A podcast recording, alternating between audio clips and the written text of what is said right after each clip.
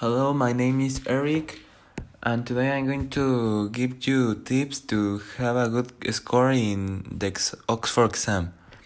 First, you have to do the practices what you have done this month and on the time and review them. It's important to review what what you ha have learned in English and practice or or watch videos of some exercise you can solve solve them and that will help you. And when you take the the test focus on that you are doing and do not talk with friends or chatter. And you will and you will see how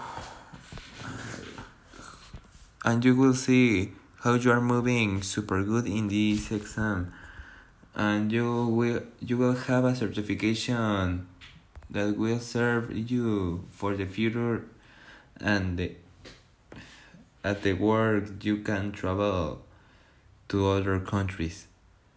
And these are the steps so so that you can pass the Oxford exam. I hope you like you like it. Thank you